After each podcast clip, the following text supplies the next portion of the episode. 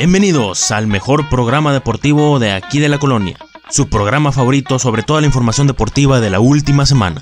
No le cambien, llame a todos sus amigos, llame a todos a su casa, porque ya están todos los jugadores en el campo, silbatazo del referee, comienzan los tiempos extras. ¡Ah, qué golazo! ¡Golazo! ¡Golazo!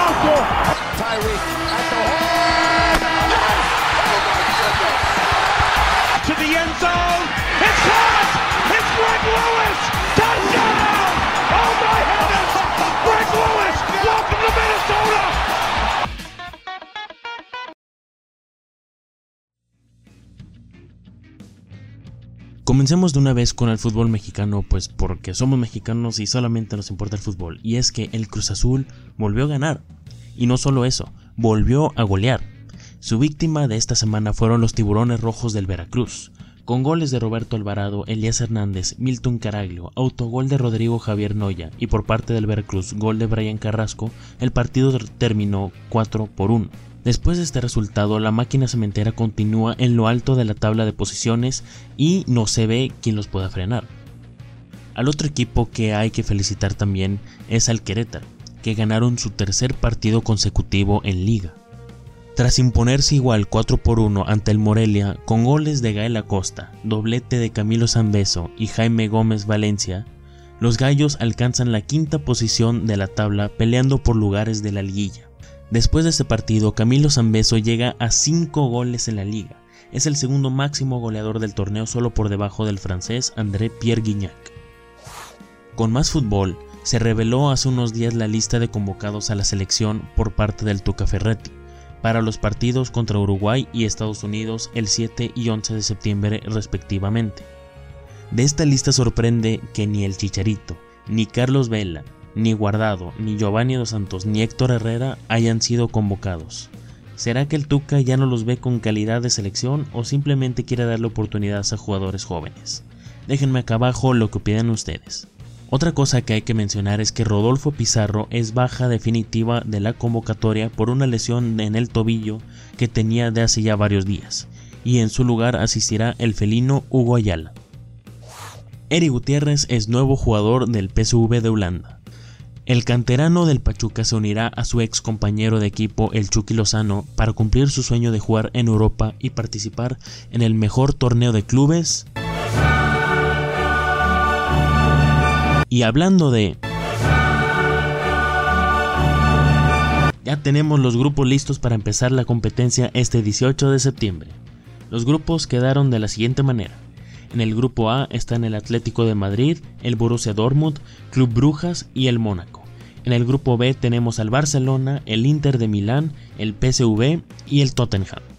En el grupo C participan el Estrella Roja de Serbia, el Liverpool, el Napoli y el Paris Saint-Germain. Pasando al grupo D tenemos al Galatasaray, Lokomotiv de Moscú, el Porto y el Schalke 04 de Alemania. En el grupo E se encuentran el AEK, Atenas, el Ajax, el Bayern Múnich y el Benfica. En el F nos encontramos al Hoffenheim, Manchester City, el Olympique de Lyon y el Shakhtar de Ucrania. En el G están el CSKA Moscú, el Real Madrid, la Roma y el Victoria Pilsen de la República Checa. Y al final, pero no menos importante, tenemos al grupo H con la Juventus, el Manchester United, el Valencia y el Werner Young Boys de Suiza. Aunque la Champions comienza este 18 de septiembre, todos sabemos que lo bueno no viene hasta las eliminatorias, que no son hasta febrero del próximo año. Pasando al tenis, nuestra Serena Morena consentida de todos nosotros, Serena Williams, está metida en un problema, entre comillas, si se puede decir así.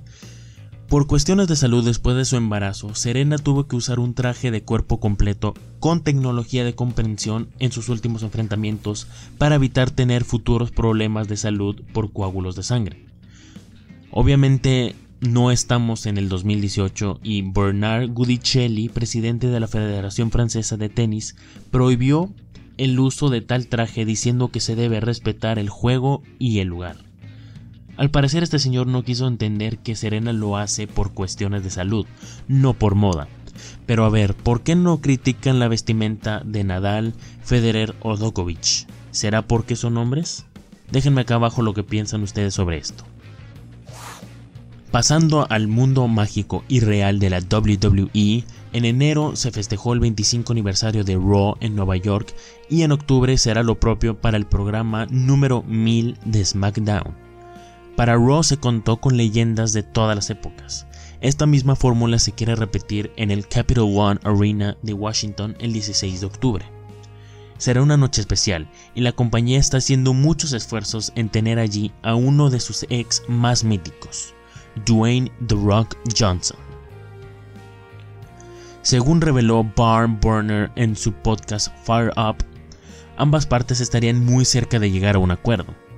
No sería el único evento ya que la compañía de lucha libre lo quieren tener también en WrestleMania 35 en Nueva Jersey el 7 de abril del 2019.